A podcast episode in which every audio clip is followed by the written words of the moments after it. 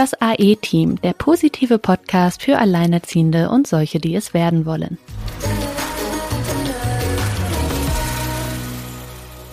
Hallo, mein Name ist Silke Wildner, ich bin 42, wohne mit meinen zwei Kindern in Bad Nauheim, seit fünf Jahren alleinerziehend und beruflich Designerin.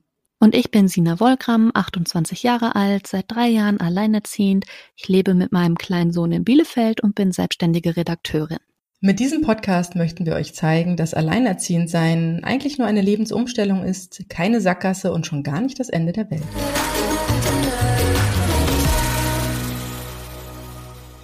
Hallo und herzlich willkommen zu einer neuen Folge unseres Podcasts. Dieses Mal soll es um das Thema Vorurteile gehen. Mit was für Vorurteilen ähm, werden denn Alleinerziehende so konfrontiert? Es ist schwer, anderen Menschen verständlich zu machen, was das eigentlich genau bedeutet. Ja, die Vorurteile gehen so weit, dass man, äh, ja, dass man denkt, wenn man sich mal die Medienerstattung anguckt, dass äh, Alleinerziehende definitiv immer von Hartz IV leben müssen. Das geht gar nicht anders. Sie sind abhängig in irgendeiner Form. Sie sind ganz unten. Sie sind das letzte Glied der Nahrungskette. Ist es wirklich so? Das wollen wir heute in dieser Folge mal ein bisschen beleuchten, denn ja, wir sind eine riesige Gruppe. Wir sind 2,4 Millionen Menschen. Ähm, wir können nicht alle gleich sein. Silke, ähm, wie siehst du das? Mit was für Vorurteilen bist du schon konfrontiert worden? Ähm, was nervt dich da am meisten? Und wie sieht's eigentlich wirklich aus? Ja, Vorurteile sind sozusagen mein Lieblings, eins meiner Lieblingsthemen neben Finanzen und äh, Altersvorsorge. Und zwar, du hast es gerade schon so schön gesagt, äh, Alleinerziehende bekommen Geld vom Staat, sind abhängig vom Staat. Allerdings, du nanntest es gerade das letzte Glied der Nahrungskette. Ich würde sogar gefühlt, ähm, wenn man sich reine Medienberichte im Fernsehen oder im Radio anhört, sie sogar noch tiefer einstufen. Nicht, dass sie es sind, aber das ist das medial geprägte Bild, dass nämlich eine Alleinerziehende noch unter Langzeitarbeitslosen und Hartz-IV-Empfängern liegt weil sie ja nicht auf der faulen Haut liegen können und äh, sich von dem Geld äh, irgendwie das Leben nur leisten müssen, sondern sie müssen richtig, richtig arbeiten den ganzen Tag, auch wenn sie es nicht beruflich tun. Sie haben Kinder, kleine Kinder, Babys zu betreuen und meistens ist es so, dass die Alleinerziehenden, also die Frauen, ähm, die ganz, ganz kleinen Kinder haben. Es gibt nur sehr wenige Männer, die alleinerziehend sind mit Säuglingen oder Kleinkindern. Mhm. Das heißt, da ist, das ist ein Fulltime-Job, äh, egal ob man da noch irgendwo äh, eine Erwerbsarbeit hat oder nicht. Das ist das, was ich ähm, mitnehme, wenn ich mir Fernsehberichte angucke, wenn ich äh, Sachen auf mich wirken lasse, die nicht von Alleinerziehenden für Alleinerziehende gemacht sind. Davon gibt es leider zu wenig, sondern wenn ich Sachen sehe, die über Alleinerziehende gemacht werden. Was ist denn ein Vorurteil, das dir besonders aufschlägt, Sina?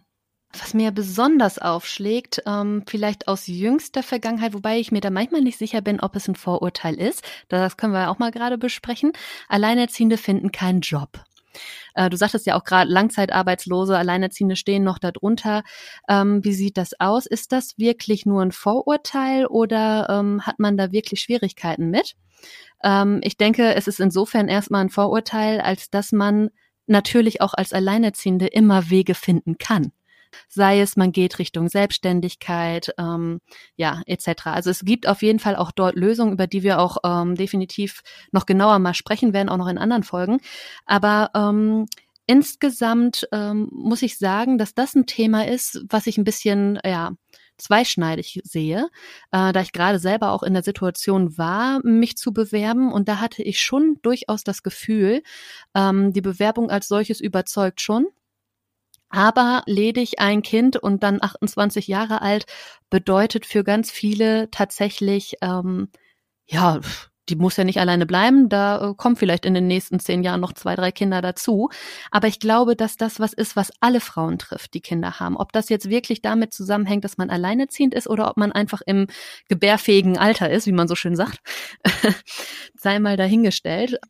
Ich glaube, dass ähm, man nicht einfach davon ausgehen darf. Ich kenne auch Alleinerziehende in Führungspositionen, die einen Vollzeitjob machen und das alles gewuppt kriegen gibt es auch und ähm, das wird aber nie gesehen. Das ist so ein bisschen das, was mich stört, dass man immer nur ganz nach unten guckt und vielleicht auch dahin guckt, ja, wo auch kein, nicht unbedingt ein Wille da ist, anstatt mal nach oben zu gucken und sich nach oben zu orientieren und zu sagen, nee, es geht auch anders und da gibt es Möglichkeiten.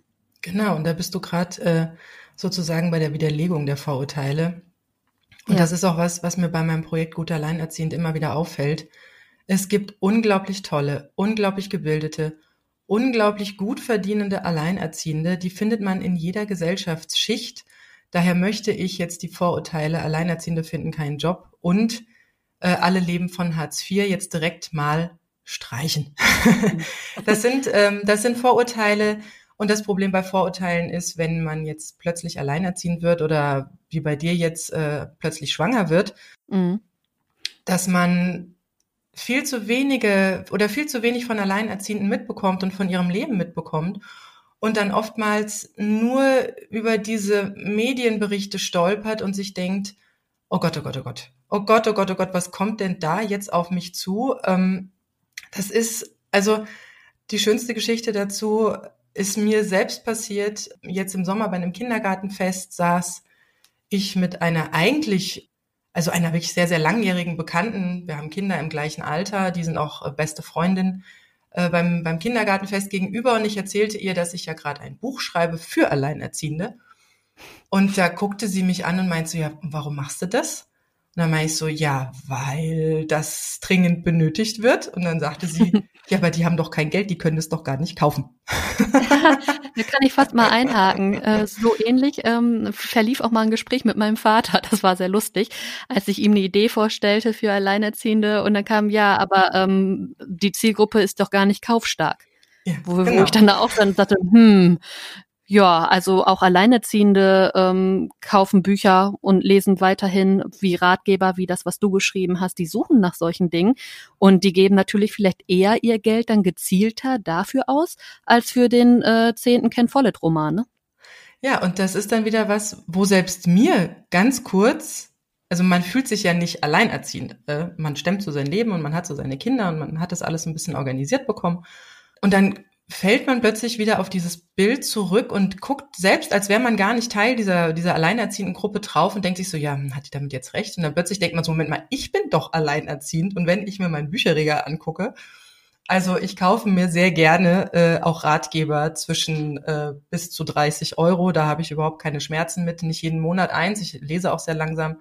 Aber das, das ist auch unglaublich wichtig, dass man sich nicht nur mit dem Bild über Alleinerziehende als Alleinerziehende beschäftigt, weil damit hat man total verloren. Also wenn ich mir diese ganzen Vorurteile vornehmen würde und würde sagen, okay, okay, das ist jetzt, ähm, das ist jetzt mein Leben. Also ich werde in irgendeiner Form jetzt vom Staat abhängig sein. Äh, arbeiten werde ich überhaupt gar keine, gar nicht anfangen, einen Job zu suchen, weil ich werde eh keinen finden. Also dann hat man wirklich große Probleme als, als Alleinerziehende und wird wahrscheinlich diesem Bild äh, eher entsprechend, als man das möchte. Und wie gesagt, es sind Vorurteile. Es sind Bilder von außen von Menschen, die sich das Leben als Alleinerziehende oder als Alleinerziehender so gar nicht vorstellen können. Das ist sehr angstbesetzt, das Bild. Keiner möchte da wirklich drüber nachdenken, wie es einem selbst damit ginge. Und dementsprechend ähm, geht man von seinem Leben auf das Leben anderer. Also wenn man in einer Partnerschaft ist oder in einer Ehe ist und Kinder großzieht, dann denkt man sich, ja, wie soll das denn, also wie soll das denn überhaupt gehen? Weil das schafft man ja kaum zu zweit oder es ist auch wohl manchmal auch knapp, auch in Familien mit äh, Vater und Mutter finanziell.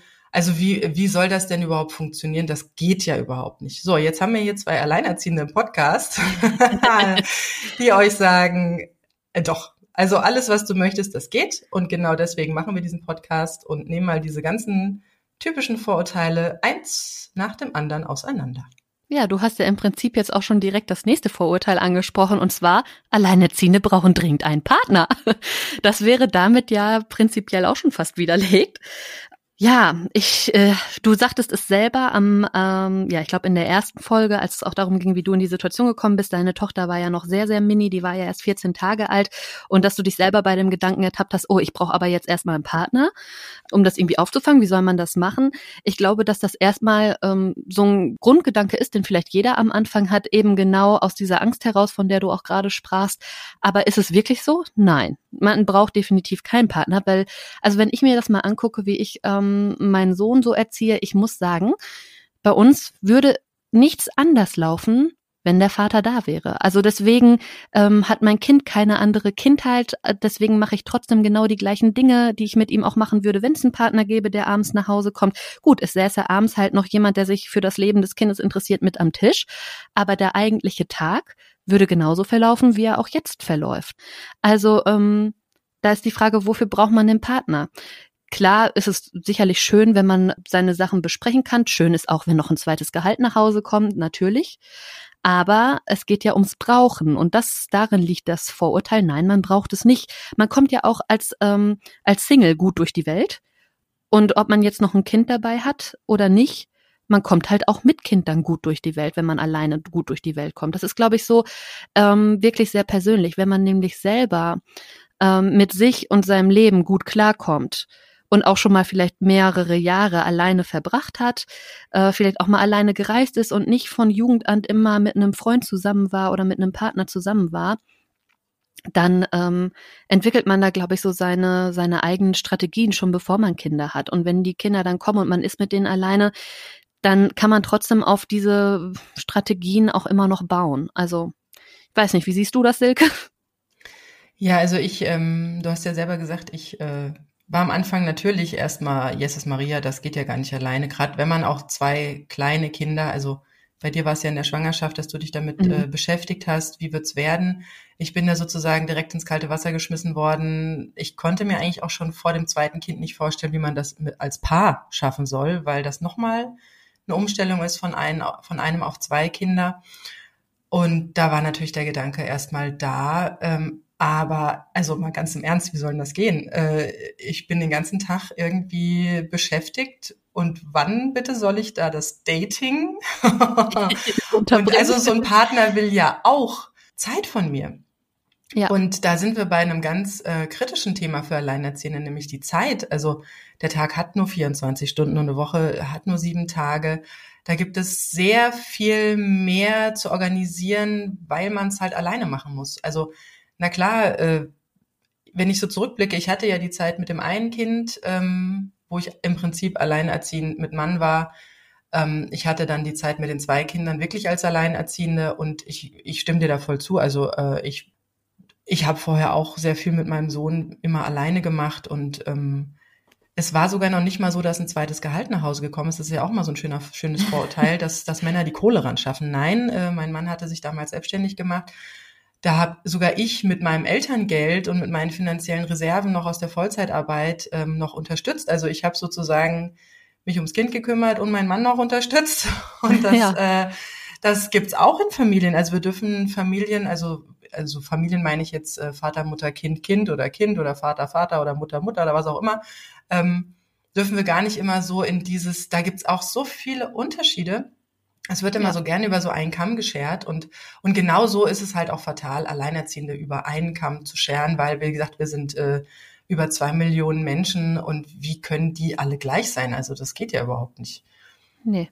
Ja. Das geht definitiv nicht. Ich muss sagen, beim Partner, auch gerade jetzt, wenn es darum geht, wir brauchen einen neuen Partner, ich weiß auch gar nicht, gerade wenn man so ganz kleine Kinder hat, ähm, ob man als Frau, so ich weiß für mich, dass ich da in die Richtung das, das nicht so gut könnte, ähm, mein Neugeborenes oder ein sehr kleines Kind, was sich vielleicht auch noch nicht richtig artikuliert, ne, was noch nicht richtig spricht, was sich vielleicht auch noch nicht so selber gegen Dinge wehren kann.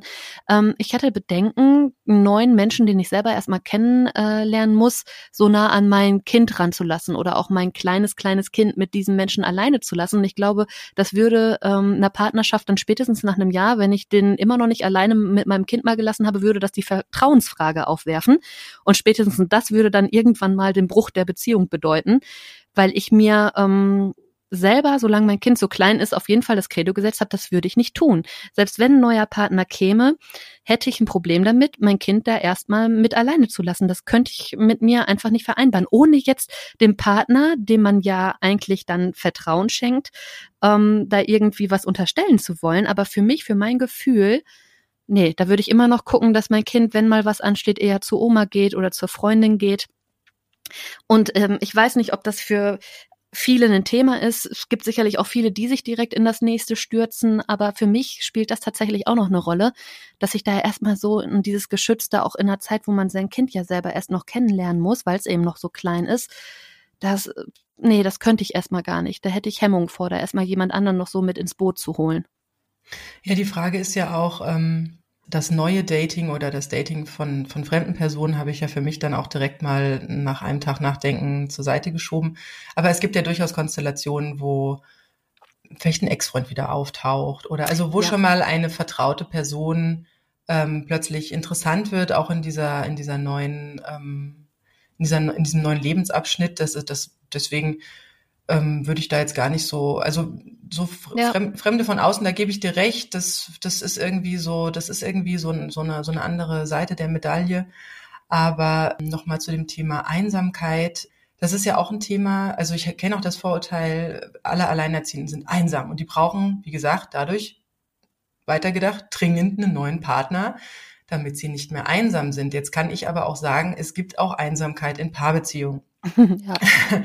Und, und es gibt vermutlich auch sehr, sehr viele Familien da draußen, die in sich sehr einsam sind, obwohl sie sich jeden Abend auf der Couch haben, weil einfach gemeinsame, so eine gemeinsame Basis fehlt oder verloren gegangen ist, ob durch Kinder oder durcheinander vorbeileben oder äh, persönliche Weiterentwicklung eines Partners und der andere ist stehen geblieben, was auch immer, da gibt's ja ganz viel. Also Einsamkeit trifft nicht nur Alleinerziehende, Einsamkeit kann jeden treffen, das kann junge Menschen treffen, also ich kann mich an sehr einsame Phasen erinnern, wo ich Studentin war zum Beispiel, was man jetzt ja auch mhm. nicht denkt. Man denkt, Studenten stürzen sich da irgendwie jede Nacht ins Partyleben und haben da irgendwie ganz viele andere Gleichgesinnte. Ich muss sagen, das war für mich eine der einsamsten Zeiten. Ich kann mhm. gar nicht mhm. genau sagen, warum.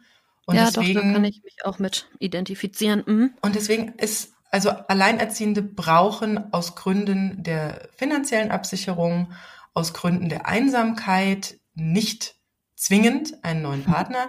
Das ist auch aus dem Mangel gedacht. Also irgendwie hat man das Gefühl, man, also man selbst ist da nicht genug. Also man, man stützt sich da auf die These, der, also der Alleinerziehende kann das ja gar nicht den ganzen Tag schaffen.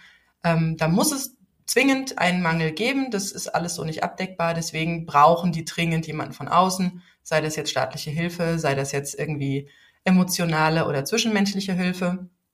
Und ähm, das möchte ich auch nochmal ganz klar sagen, also bitte, bitte, bitte als Alleinerziehende, ähm, es ist unglaublich wichtig, wenn eine Trennung frisch oder noch nicht verarbeitet ist für dich, wieso hast du dir diesen Partner überhaupt ausgesucht? Also ich meine, die Welt ist groß und wir leben in einem Land, wo es keine Zwangs- oder zumindest eigentlich keine Zwangsehe gibt. ähm, gibt ja immer wieder Kleinigkeiten.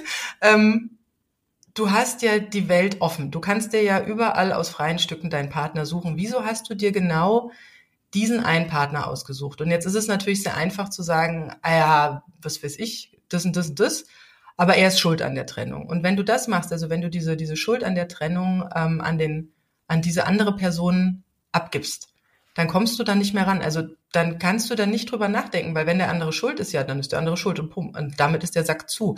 Aber damit nimmst du dir auch die Chance, diese Beziehung und diese Trennung für dich und die Gründe, mhm. die zu dieser Beziehung oder dieser Trennung geführt haben, aufzuarbeiten und ähm, auch zu sehen, wo ist da vielleicht dein eigener Part mit drin.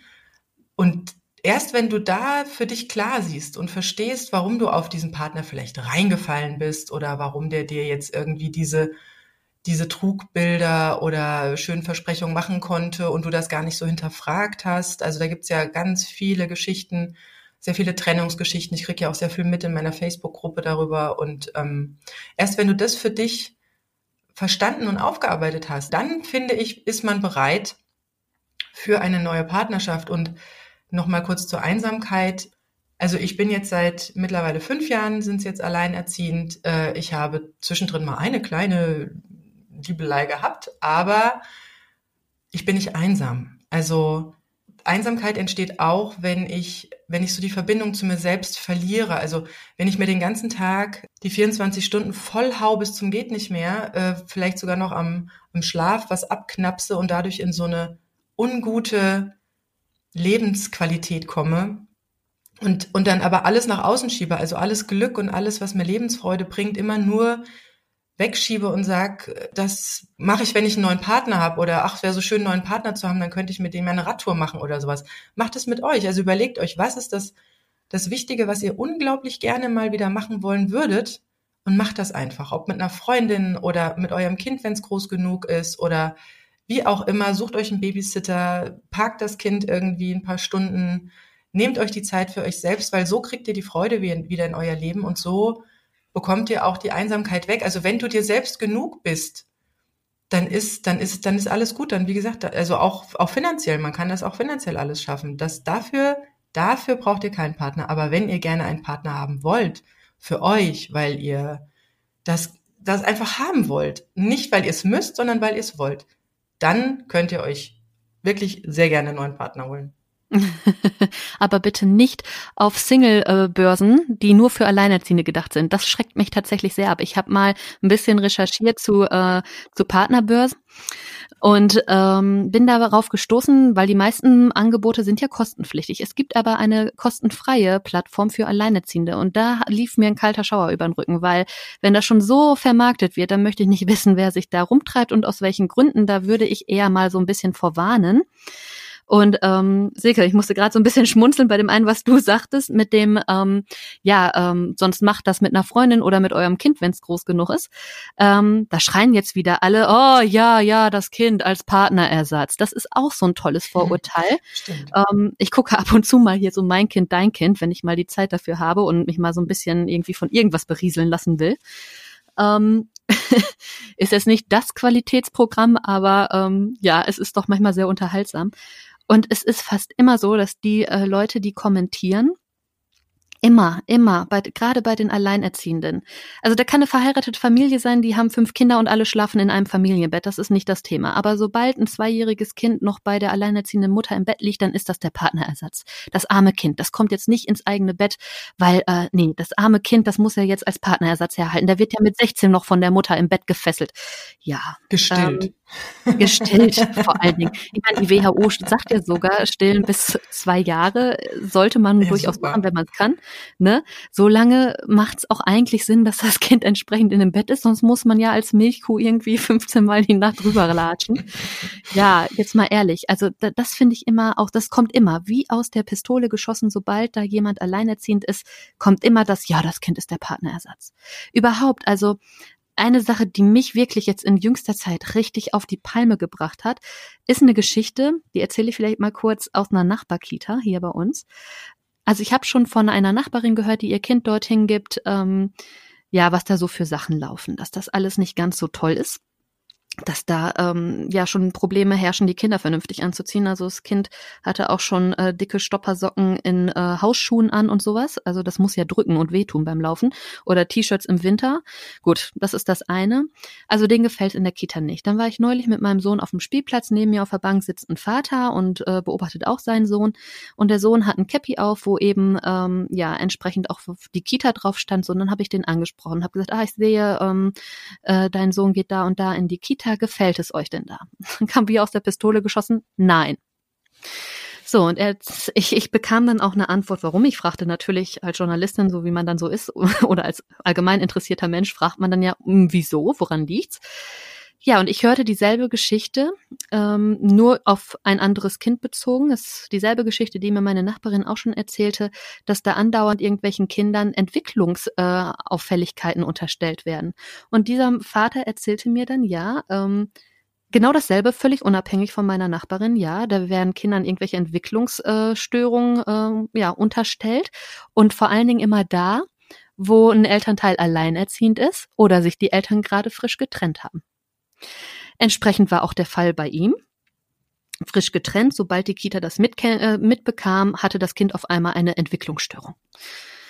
So, dann ähm, hat die Kita wohl nicht damit gerechnet, dass die Eltern, auch wenn sie getrennt sind, durchaus in der Lage sind, sich an einen Tisch zu setzen und ähm, für das Kind gemeinsam Entscheidungen zu treffen. Denn sowas gibt's ja auch, da rechnet ja nur keiner mit. Ähm, ja, die sind da mit einer befreundeten Sozialpädagogin da in die Gespräche gegangen in der Kita, um das da mal ein bisschen aufzuklären, was da eigentlich so los ist. Und dann kam in dem Gespräch durch die Kita-Leitung wohl tatsächlich der Spruch, ich bin's leid, um diese I-Kraft zu kämpfen. Da ging es nur darum, den so. Kindern was zu attestieren, um über die Krankenkassen eine ja. E-Kraft finanziert zu bekommen. Eine Logopädin dazu halten, die aber kein Mensch dort braucht. Mhm. Ey, da packt man sich an den Kopf. Aber wieder auf dem Rücken von Alleinerziehenden oder da, wo sich die Eltern gerade getrennt haben, haben die Kinder, wenn sich die Eltern gerade getrennt haben und die Kinder in einem Alter sind, in dem sie ein Bewusstsein dafür haben, ja, haben die Kinder da nicht gerade schon ein großes Päckchen aufzuarbeiten für sich selbst? Muss dann noch die Kita, die als geschützter Rahmen gelten soll, da so reinhauen und das mhm. Kind auch noch so fertig machen? Der wollte dann tatsächlich auch längere Zeit nicht in die Kita, völlig verständlich. Aber was ist das für ein, also da geht mir so die Krawatte. Ich ähm, bin da auch noch nicht ganz mit durch, das mal anders medial noch aufzuarbeiten, aber schauen wir mal. Damit ist eventuell natürlich auch niemandem geholfen. Das ist ja immer so die Frage. Ja, das ist, das ist dieses Argusauge. Also mh, mm, ich hatte das auch für mich festgestellt, als ich so die ersten Schritte und die ersten Jahre als Alleinerziehende durch bin. Weil wenn man nur dieses mediale Bild kennt, das wir jetzt ja hier gerade in schönster Weise auseinandernehmen. Ähm, ja, rupfen. dann, aber das ist das, was in den Köpfen drin ist. Und in vielen Köpfen. Also selbst in den Köpfen von Alleinerziehenden lustigerweise drin ist. Und ich hatte mich ganz lange schwer getan damit, wenn ich, also ich bin ja dann auch umgezogen in meine alte Heimat, weil ähm, das Haus und der Wohnort, das, äh, wo wir eigentlich das Familienglück äh, angesiedelt hatten, dann für mich als Alleinerziehende nicht mehr so funktioniert hat, fernab der Familie, alleine auf mich gestellt, noch nicht so den Freundeskreis.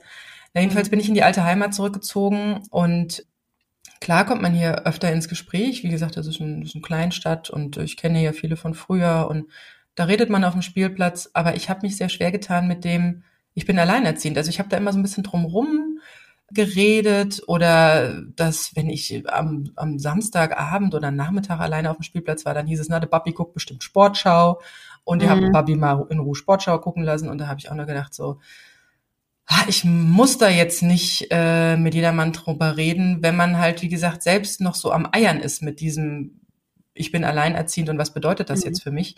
Da ich jetzt aber sozusagen mich da aus diesem Bild rausgeschafft habe und ähm, alleinerziehend jetzt auf eine ganz andere Weise, nämlich eine sehr persönliche, sehr positive Weise kennengelernt habe und auch viele Frauen kennen und auch Männer kennengelernt habe, die diesem medialen Bild nicht entsprechen, aber auch mit diesem Wort, ich bin alleinerziehend, nicht viel anfangen können. Die sehen sich als alles Mögliche, aber nicht als der typische klassische Alleinerziehende.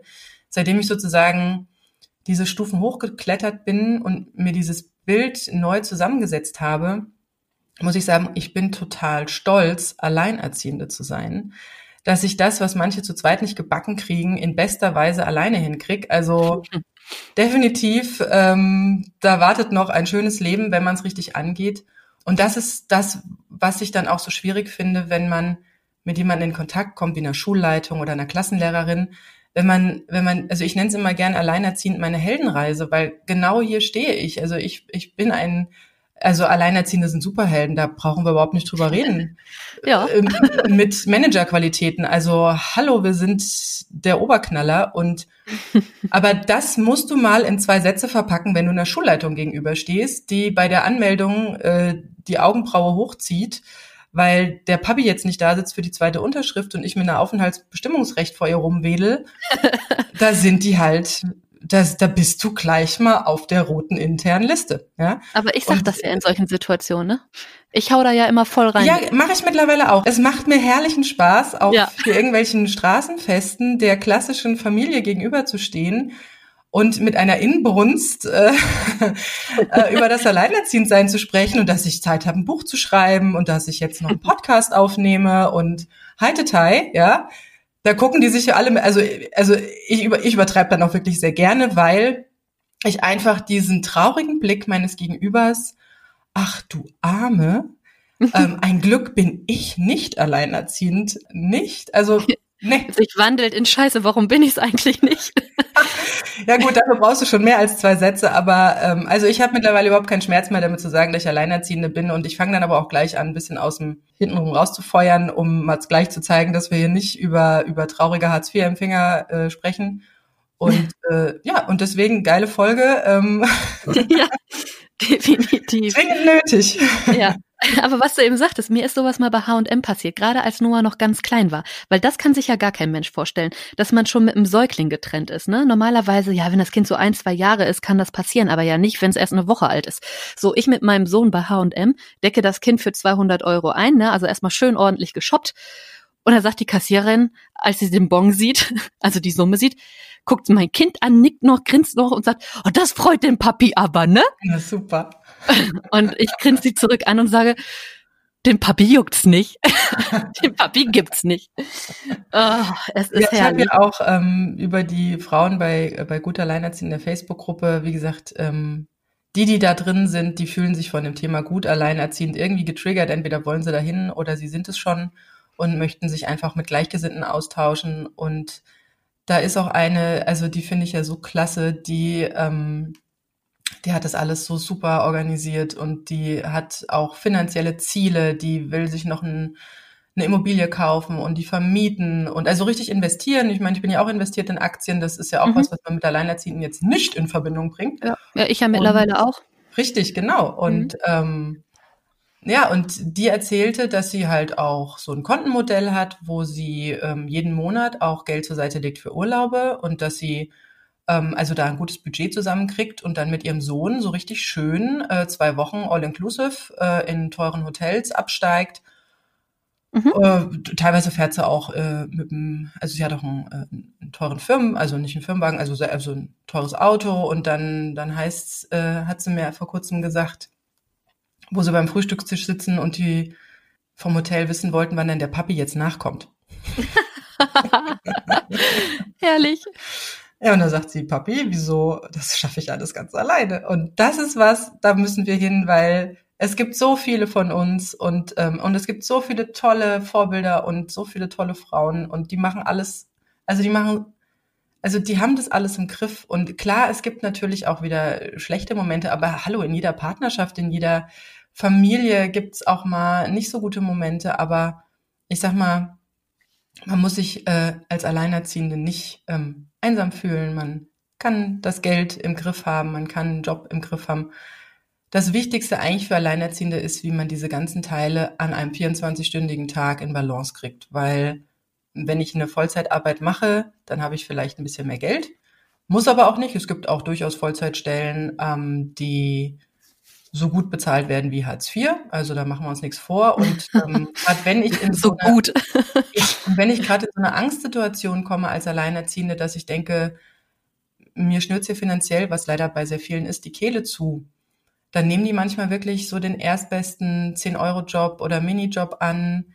Der klaut aber sehr viel Zeit. Also ja. der, der klaut definitiv viel Zeit und da entsteht auch oft das, was, was man über Alleinerziehende feststellt, dass sie überfordert sind.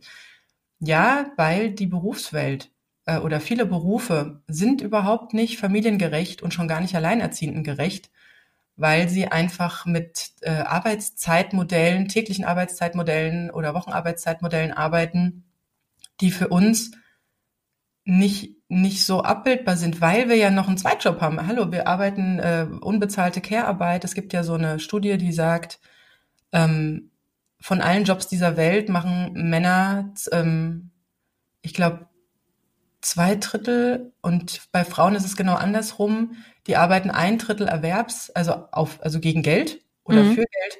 Ja. Und äh, zwei Drittel ihrer äh, machen, äh, kommt noch Care-Arbeit dazu. Mhm. Und natürlich unbezahlt. Und das ist ein gesellschaftliches Problem, weil eigentlich arbeiten wir alle Vollzeit.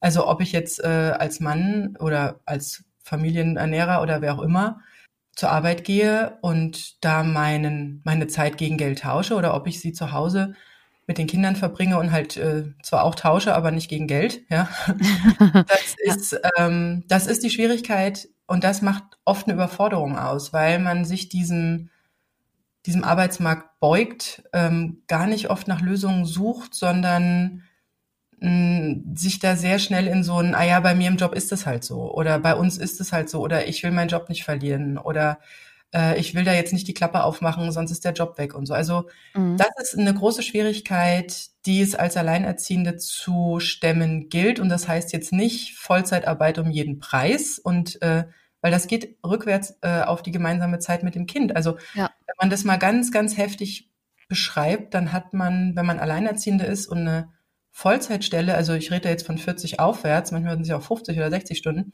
dann hat das Kind eigentlich beide Eltern verloren. Und das, ja. das mag die eine oder andere Alleinerziehende jetzt nicht hören, aber das Glück dieser Erde liegt nicht in einem Vollzeitjob. Nee. Das ist aber, was du auch sagst mit den Lösungen finden. Oft liegt es auch daran, dass das, was eine Lösung wäre, schnell wieder verworfen wird, weil man eingetrichtert bekommen hat, das ist aber keine, kein sicherer Weg. Und man braucht ja, wenn man ein Kind hat, auf jeden Fall eine sichere Lösung. Hatte ich auch gerade gestern mit meiner Oma gesprochen. Die ähm, hat in jungen Jahren ihren Ehemann äh, verloren, der ist gestorben und dann stand sie halt mit zwei Kindern alleine da. Also vielleicht auch nochmal eine interessante Gesprächspartnerin für uns beide für so eine Podcast-Folge. Definitiv, ja. Andere Zeiten ja, damals gab es nämlich die Unterstützung oder die Anlaufstellen noch gar nicht. Da hattest du sechs Wochen vor der Entbindung Zeit und acht Wochen danach bist du entweder wieder arbeiten gegangen oder war auch jedem egal, was mit deinem Kind ist. Ne? Und du hast aber auch nur das Mutter, also diese, dieses Geld für die Mutterschaft bekommen, wenn du danach wieder arbeiten gegangen bist. Richtig, ja. Also das ist noch eine völlig andere Zeit, ähm, die noch ganz, ganz anders aussieht. Und dann, ja, viel schwierigere Zeit auch noch, ist vielleicht auch noch spannend. Jedenfalls erzählte ich ihr dann, dass ich mich jetzt vor drei Wochen selbstständig gemacht habe. Und ähm, ja, da war erstmal wirklich auch große Angst irgendwie im Spiel. Also man merkte, ja, das reicht und so. Und ich habe ja auch gesagt, ja, ich habe jetzt gerade auch noch eine Festanstellung abgelehnt. Die kam, nachdem ich den Entschluss gefasst hatte, kam die dann rein, aber es wäre eh zu weit weg das gewesen. Das Universum hat dich getestet. Ja, das Universum hat mich getestet auf, auf Fleisch und Blut und Herz und Seele und ja. Jedenfalls bin ich jetzt ähm, ich bin sehr froh und sehr glücklich über meine Entscheidung, muss ich sagen. Und ähm, ja, sie hatte da irgendwie Sorge offenbar. Ja, ob das aber finanziell auch hinhaut. Oh, oh, oh, oh, oh. So, und dann kriegte ich aber in der Zeit, in der ich bei ihr zu Besuch war, einen Anruf mit noch einem nächsten Auftrag. Der ganze Tag bestand gestern nur irgendwie aus Auftrag, Aufträge akquirieren. Das lief ziemlich rund. Ja, und dann kam noch ein Anruf rein, von dem erzählte ich ihr dann, ja, das scheint ja zu laufen. Ja, dann ist ja alles gut. Da war sie dann beruhigt. Es brauchte einmal noch diesen Anruf zwischendurch. Dieses Vorurteil, Alleinerziehende ähm, dürfen nicht oder sollten nicht selbstständig arbeiten, also den haben wir lustigerweise gar nicht auf unserer Liste, die wir uns im Vorfeld gemacht haben, aber ja. Da stimme ich dir zu, weil ähm, ich war ja schon nach dem ersten Kind alleinerziehend, äh, nicht alleinerziehend, zwar mit Mann, aber ähm, selbstständig, selbstständig ja. genau. Ich hatte ja auch mit dem Umbruch des ersten Kindes gedacht, ähm, nee, das, das geht für mich nicht mehr zusammen, so eine Vollzeit-Agentur-Job. Ich bin ja Designerin und ähm, das ist ja nochmal eine ganz andere Welt, so eine, so eine junge Hippe, da gibt's wenig Eltern, wenig Mütter, Väter. Wenn, dann lässt man es nicht raushängen. Ähm, ach, es gibt, selbst wenn du um fünf vor Feierabend rausgehst, heißt, na, hast einen halben Tag Urlaub genommen und sowas. Ähm, und dann irgendwie das Ganze in Teilzeit mit noch mehr ähm, blöden Kommentaren und noch mehr. Also das ist auch wirklich ein Problem für Mütter. Das hat jetzt auch mit Alleinerziehend eigentlich so nichts zu tun. Aber ähm, da konnte ich es mir schon nicht vorstellen. Aber ich habe mich natürlich in der Sicherheit gewogen, mit einem Partner und in der Ehe eine Selbstständigkeit anzugehen. Ähm, die lief auch äh, sehr gut. Und dann war für mich auch die Frage, wo ich dann da stand, alleinerziehend. Gut, ich hatte noch ein Jahr Elterngeld. Ähm, aber also ich war ja zum Glück schon auf der anderen Seite. Also für viele Alleinerziehende, die sind ja in, in äh, Angestelltenverhältnissen, sich da erstmal den Gedanken auf die andere Seite zu öffnen, ist schon ein großer Weg. Ich war ja schon in der Selbstständigkeit. Ich musste nur für mich abstimmen, mache ich das weiter? Vertraue ich mir da, dass das klappt? Auch wegen mhm. Kinderbetreuung, auch Kind unter drei. Ähm, wie viel Zeit habe ich da? Kann ich da freischaufeln? Ähm, wie viel will ich überhaupt freischaufeln? Also ich wollte das Kind jetzt auch nicht irgendwie Vollzeit weggeben. Und ich musste nur für mich die Alternative kurz abchecken. Und die Alternative sah für mich ähm, ganz grausam aus. Und das ist ja das, in der viele Alleinerziehende stecken, in diesem Hamsterrad, dass, ähm, dass dadurch entsteht, dass man keine finanziellen Rücklagen hat, dass man ähm, sozusagen auf das frische Geld jeden Monat angewiesen ist, dann aber noch in das Problem mit der Zeit kommt, mhm. weil man einfach nicht diese acht oder zehn Stunden am Tag zur freien Verfügung hat. Das geht auf ganz viele andere Kosten. Wie gesagt, ja, eventuell auch gar nicht vier Wochen im Monat. Lass die Kinder mal im Winter zwei, drei Wochen krank sein. Ne? Wobei das würde ja mehr oder weniger von der Krankenkasse äh, durch, durch Kinderkranktage, wenn es im mhm. Rahmen bleibt, abgefrühstückt. Das ist ja auch was. Alleinerziehend steht ja die doppelte Menge zu.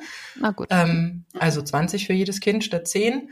Und äh, ich glaube, äh, bei 50 ist gedeckelt, also mehr gibt's nicht, egal ob ich 20 oder 30 Kinder habe.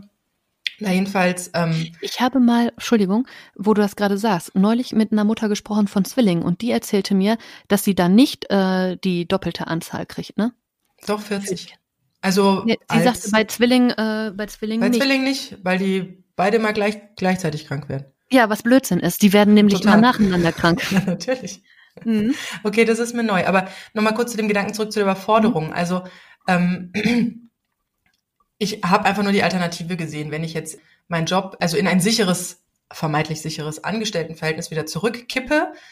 Ich habe sehr hohe Fahrtkosten. Ich habe mhm. ähm, mehr Ausgaben für, für, für Kleidung zum Beispiel. Das ist eine Designbranche. Wir reden hier von Design. Also ähm, da kannst du nicht mit der Jogginghose auftauchen. Ich hätte maximal einen Teilzeit, also Halb, Halbtagsjob geschafft, ja, äh, so mit der Qualität oder Lebensqualität für meine Kinder, wie ich das mir wünsche. Aber das Geld, also das ist ja auch äh, eine sehr schlecht bezahlte Branche im Vergleich zu anderen oder wenn man halt studiert hat, äh, sowieso. Mhm. Da wäre nichts übrig geblieben. Also da hätte ich definitiv Anträge stellen müssen auf Wohngeld, auf weitere Zuschläge da wird es mir gehen, wie es wahrscheinlich einen wirklich sehr, sehr großen Teil von Alleinerziehenden geht, die nämlich genau jetzt in diesem Hamsterrad stecken, die es dem Chef gerecht machen wollen, die es den Kindern gerecht machen wollen, die selbst auf der Strecke bleiben, die finanziell nicht weiterkommen, weil einfach diese Teilzeit oder diese diese festangestellten Jobs nicht für das große Geld machen äh, eigentlich gedacht sind.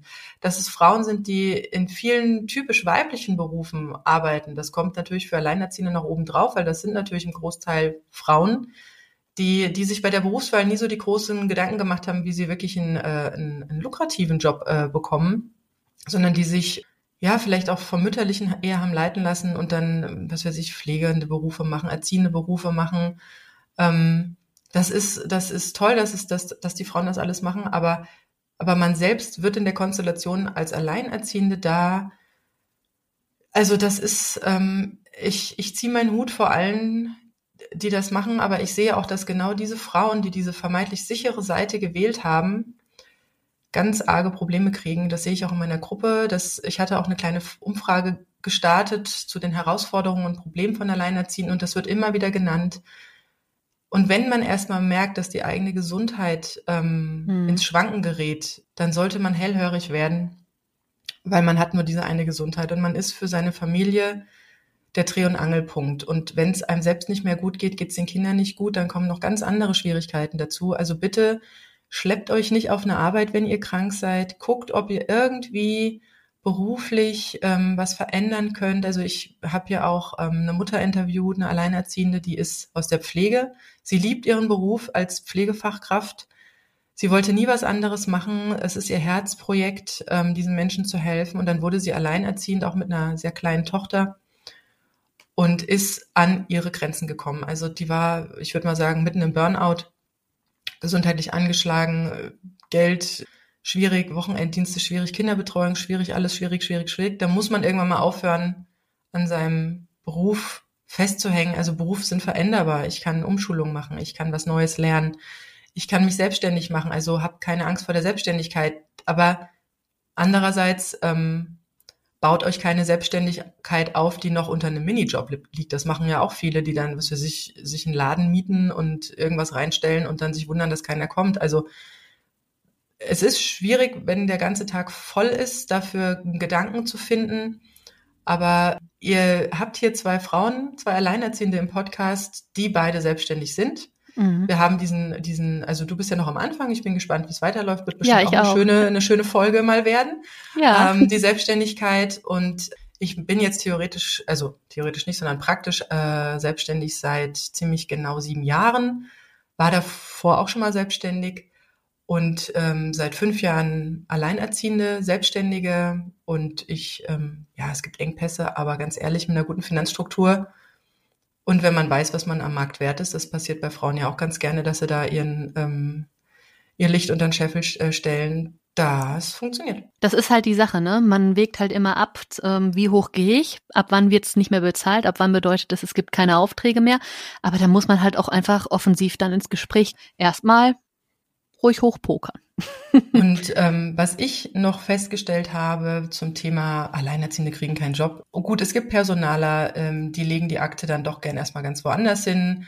Gerade wenn es auch nicht so ein familienfreundlicher Betrieb ist oder wenn man noch nie mit Alleinerziehenden zu tun hatte. Aber wenn denn mal ein Personaler bei einer Alleinerziehenden oder einem Alleinerziehenden Ja gesagt hat, die wollen immer mehr von euch. Also ich habe jetzt schon mehrere Erfolgsstories von alleinerziehenden Müttern gehört, die natürlich dann in ihrem Job das Beste geben wollen, weil sie wollen sich eigentlich sogar doppelt beweisen. Sie wollen beweisen, dass sie Alleinerziehende sein können, aber das nicht, aber da nichts an der an der Arbeitsqualität äh, schrumpft, die sich teilweise sogar mehr Arbeit aufbürden, weil sie ähm, auch Angst um ihre Stelle haben. Und also ich kenne definitiv zwei Alleinerziehende hier aus meinem engeren Kreis, die eine, eine Anstellung haben und wo die Chefs jetzt schon gar nicht abwarten können, wann die Frau denn endlich bitte ihre Stunden aufstocken kann, weil sie viel, viel mehr von ihr wollen. Und das ist nämlich was, was Alleinerziehende durch ihre, durch ihr Leben mitbringen. Und das ist auch das, wo wir sagen, Alleinerziehende sind eigentlich Manager, weil mhm. das, was wir da alles so auf die Beine stellen, das ist ja nicht irgendwie, äh, was man hinten runterkippt, sondern das ist ja krasser als ein Managerseminar. Ähm, ja, definitiv. Und das ist ja was, was wir bei der Arbeit nicht ablegen. Also äh, ich, ich schalte ja mein Hirn nicht morgens um 8 Uhr aus, sondern ich schalte es ja nochmal doppelt an, weil ich natürlich mein Bestes geben möchte.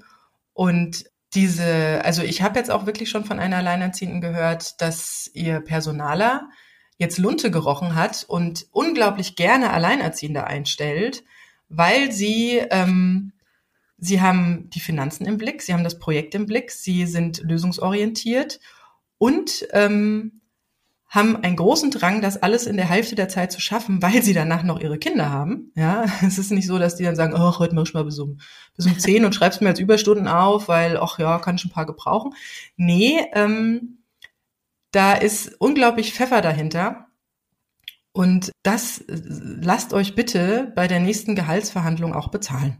Was mich tatsächlich noch so ein bisschen, um jetzt mal kleiner Bruch, neues Vorurteil, äh, ähm, ja, was einem vielleicht auch öfter begegnet, ist ähm, das Thema Erziehung. Ne? Also, dass man als Alleinerziehende ja definitiv lascher ist in der Erziehung oder nachlässig ist in der Erziehung, sobald das Kind was anstellt, was auch andere Kinder anstellen. Aber es war ja jetzt das Kind der Alleinerziehenden, ne? das da mal gehauen hat oder so heißt es ja gerne, ja, ist ja auch kein Wunder. Die Mutter ähm, ist ja auch alleinerziehend. Oder das Kind hat mal zwischendurch ein Toastbrot dabei, Weißbrot, ja, ist ja auch kein Wunder. Die Mutter kann sich ja kein anderes Frühstück fürs Kind leisten. ne, die ist ja alleinerziehend. Und solche Sachen. Also das sind auch so Sachen, die, glaube ich, ähm, viele sehr emotional treffen können. Aber das weiß ich nicht, da muss man auch ein bisschen von sich selber weggucken, weil manchmal wird es ja auch bei den anderen gesagt. Also neulich gab es bei uns ja auch so einen Fall, da haben sie zu einer ähm, befreundeten Mutter gesagt, die Tochter ist zwei und ähm, hat wohl irgendwie in einem Tag ein paar Kinder mal gehauen oder so. Ähm, ja, die hauen sich halt untereinander mal, ne? War aber gerade noch mein Auto, bäh, jetzt will ich das aber wieder haben, bam, ne? Da gibt's halt direkt dann mal was auf die Mütze. Kinder halt. Also weiß ich nicht, ist jetzt nicht unbedingt der Rede wert, finde ich persönlich. Ja, und dann sag, ja, es war ein bisschen unglücklich formuliert. Da formulierten sie dann, äh, ja, ähm, sie hätte da ein bisschen gehauen. Das müsste sie zu Hause noch lernen. das ist dann so der Spruch so, äh, wie, Moment. Vor allem, wenn das Kind zu Hause haut, dann kriegt es eine Ermahnung und haut es nochmal, sitzt es eben auf dem Stuhl, um mal gerade ein bisschen runterzufahren. Ist halt auch die Frage, wieso haut es da den ganzen Tag, wird da nicht reagiert, ne? Da könnte man den Ball ja direkt mal schön zurückspielen. Aber ähm, ja, also es trifft da nicht nur in Alleinerziehende. Solche Sprüche kommen auch an anderer Stelle. Aber ähm, gerade da. Das trifft ja auch äh, Mütter zum Beispiel, habe ich eine in der Bekanntschaft, die hat fünf Kinder. Na, mhm. das ist ja logisch, die hat ja fünf Kinder, ne? ja, die kann das ja gar nicht alles im Griff haben. Bei fünf Kindern, das ist ja schon asozial. Oder wenn man als, als, als Mutter, also nicht alleinerziehende, sondern als Mutter in einer Familienkonstellation äh, Vollzeit arbeitet. Tja, da ja. fehlt es doch an Erziehung zu Hause. Ne? Also da gibt's unglaublich viele. Ähm, ja, aber wo ja nicht hingeguckt wird, ist dann da, haben wir ja auch äh, im Freundeskreis und gestern oder vorgestern erzählte mir das noch der Vater von einem Kita-Kollegen von meinem Sohn. Ähm, das Thema antiautoritäre Erziehung Wir haben es auch im erweiterten Freundeskreis einen äh, Fall gehabt. Mittlerweile gibt es auch dort zwei Kinder. Da weiß ich nicht, wie das jetzt noch, ähm, wie die Mutter das jetzt noch handelt. Aber beim ersten Kind war es so, es wurde ja antiautoritär erzogen. Da wurde halt auch nichts gesagt, wenn es die Cousine geschlagen, gebissen oder gekratzt hat. Ähm, wenn das Kind dann auch nicht nach dem Einkauf ins Auto steigen wollte, ob man jetzt Gefrierware dabei hat oder nicht, egal, dann wird halt eine Stunde auf dem Spielplatz, äh, auf dem Parkplatz gespielt, bevor das Kind ins Auto muss. Äh, weißt du, da, da wird dann nicht unbedingt der Mund aufgemacht. Aber da, wo eine Alleinerziehende da steht, das geht dann gar nicht. Aber ne, sehr interessant, sehr interessant. Da denke ich ja, dann manchmal auch, okay, das, das, das kommentiert jetzt hier gerade keiner, das ist ja interessant. Und was natürlich auch noch, und damit möchte ich eigentlich fast dann diesen, diese Folge auch beschließen, was auch ein, ähm, ein wichtiges Thema ist, ist Wohnungssuche. Also wir sind mhm. ja beide auf Wohnungssuche gegangen. Ja. Wir haben beide eine Wohnung gefunden. Ich weiß nicht, wie lange hat es bei dir gedauert? Ähm, drei Tage. ja. Also ich habe ersten Schuss einen Treffer. Also ähm, ja, genau. bitte, bitte, bitte, ihr braucht keine Angst haben, eine Wohnung zu finden. Das ist auch was meine Mutter, also meine Mutter war ja selber mal Alleinerziehende, allerdings mit schon etwas größeren Kindern. Ja. Und die guckt sehr viel Fernsehen. Sie ist Rentnerin, sie hat nicht viel zu tun. Und dann kam sie vor kurzem auf mich zu und meinte, du Silke, also ich habe da vor kurzem eine Dokumentation im Fernsehen gesehen. Da ging es, glaube ich, um Wohnungssuche in Hamburg. Und da wurde sozusagen im Satz der Dokumentation eine Alleinerziehende gleichgestellt mit äh, Drogensüchtigen und äh, Langzeitarbeitslosen. Also herzlichen Dank dafür, liebe Medien. Das ist genau das Bild, was wir Alleinerziehende dringend brauchen, um unser Selbstbewusstsein ein bisschen aufzupolieren. Ähm, denn das hat's äh, bitter nötig. Also ich sehe das auch in meiner Gruppe. Viele schreiben dann bei den ersten Schritten frisch getrennt, sie brauchen jetzt eine Wohnung und sie werden ja eh nichts finden. Und also ja, ganz ehrlich, also in Ballungsräumen, da findet auch jemand mit einem großen Konto und besten äh, Referenzen nicht viel oder fast gar nichts, weil es einfach wirklich zu wenig Wohnraum gibt. Aber ich kenne auch Hartz-IV-Empfängerinnen unter meinen äh, äh, Frauen da in der Gruppe, die ich, äh, mit denen ich viel Kontakt habe die das Thema ganz anders angegangen sind, die, die das, also wenn man sich diesen Hut gleich aufzieht und sagt, ich finde eh keine Wohnung, ja, dann lässt man es auch. Dann, dann nutzt man auch nicht alle Möglichkeiten. Also was ich gemacht habe, ich bin in die alte Heimat zurück. Ich habe hier gleich mal den, äh, den Flurfunk angeschaltet. Ja, ich bin hier zum Bauern gelaufen, habe erzählt, dass ich jetzt wieder da bin und dass ich eine Wohnung suche. Das hat sich rumgesprochen, gerade auf so kleinen ländlichen Bereichen. Und ähm, ich habe mir ein Zeitfenster gesetzt, dass ich sagte, ich brauche bis hierhin brauche ich eine Wohnung. Ich habe überlegt, wie viel kann ich dafür bezahlen oder möchte ich dafür bezahlen? Und dann bin ich nicht gleich in die Tausender gegangen, weil ich dachte, ich muss mir jetzt ein Bein ausreißen. Nein, ich habe überlegt, was ist für mich eine gute Summe? Also was was ist was, wo ich sage, mit der Größe und der Summe komme ich gut klar. Mhm. Und habe dann natürlich immer wieder drüber nachgedacht. Also gerade so abends im Bett mir die Wohnung ausgemalt. Wie, wie, wie müsste die für mich sein? Was müsste die für eine Lage haben? Gut, ich kannte mich ja auch aus. Ähm, und siehe da, innerhalb meines Zeitfensters äh, klingelt's Telefon, eine Bekannte hat was gehört. Ich habe mir die Wohnung angeguckt, sie war genau das, was ich wollte. Und der Sack war zu. Also, und dann auch keine Angst vor dem Vermieter haben und zu sagen, dass man alleinerziehend ist. Es kann einem bei dem einen oder anderen einen Strick drehen, dann ist es aber wahrscheinlich auch nicht die richtige Wohnung gewesen, sondern ich habe das äh, auch gesagt, warum ich zurückkehre in die Heimat, warum ich auch mit zwei kleinen Kindern zurückkehre in die Heimat und äh, siehe da, die Tochter der Vermieterin ist auch gerade Alleinerziehende geworden und somit hatte ich äh, ein Ass im Ärmel. Ja, perfekt. Super. Besser ne? geht's nicht. Ja, ich war in der Schwangerschaft umgezogen, da hatte ich das gar nicht erst erwähnt, dass ich schwanger bin, weil geht gut. ja auch erstmal niemandem was an und wer weiß, ob so bleibt. Man wusste ja auch noch gar nicht, klappt das? Bleibt das Baby im Bauch? Ja, richtig. Ja, ähm, und dann, als ich dann aber eingezogen bin, habe ich das dann auch gesagt, habe ich dann so nebenbei zum Vermieter gesagt, ja, ich ziehe übrigens nicht alleine ein. ich habe noch einen kleinen, ich hätte selber noch gerade einen kleinen Untermieter. Aber ähm, nö, das äh, war auch so ganz positiv und ja. Der Vermieter bei uns wohnt auch direkt hinten dran. Der hat ähm, ja sein Elternhaus hier äh, vermietet und ähm, hinten selber gebaut. Funktioniert hier ganz gut alles. Wunderbar. Sina, ich danke dir für diese wirklich wunderschöne ähm, Folge über die Vorurteile, typisch alleinerziehend. Ja. Also hat sehr viel Spaß gemacht. Ich hoffe, wir haben euch da draußen ähm, euch vielleicht ein bisschen zum Schmunzeln gebracht, äh, euch dazu gebracht, vielleicht auch äh, Gedankenbilder, die ihr selber im Kopf habt über Alleinerziehende, einfach mal neu zu durchdenken. Also alles ist möglich. Ähm, die Frage ist nur, wie ist es auch für dich? Und ähm, Sina, vielleicht möchtest du noch letzte abschließende Worte sagen? Nein, ich finde, das hast du ganz hervorragend Wunderbar. gemacht. Dann äh, freue ich mich auf die nächste Folge mit dir und bin schon ganz gespannt, äh, was wir da für ein Thema auf den Tisch packen. Ja, ich auch. Ja, bis dahin, dann würde ich erstmal sagen, tschüss und bis zur nächsten Folge. Wir freuen uns auf euch. Macht's gut, tschüss. Das war das AE-Team, der positive Podcast für Alleinerziehende und solche, die es werden wollen, mit Sina Wollgramm und Silke Wildner.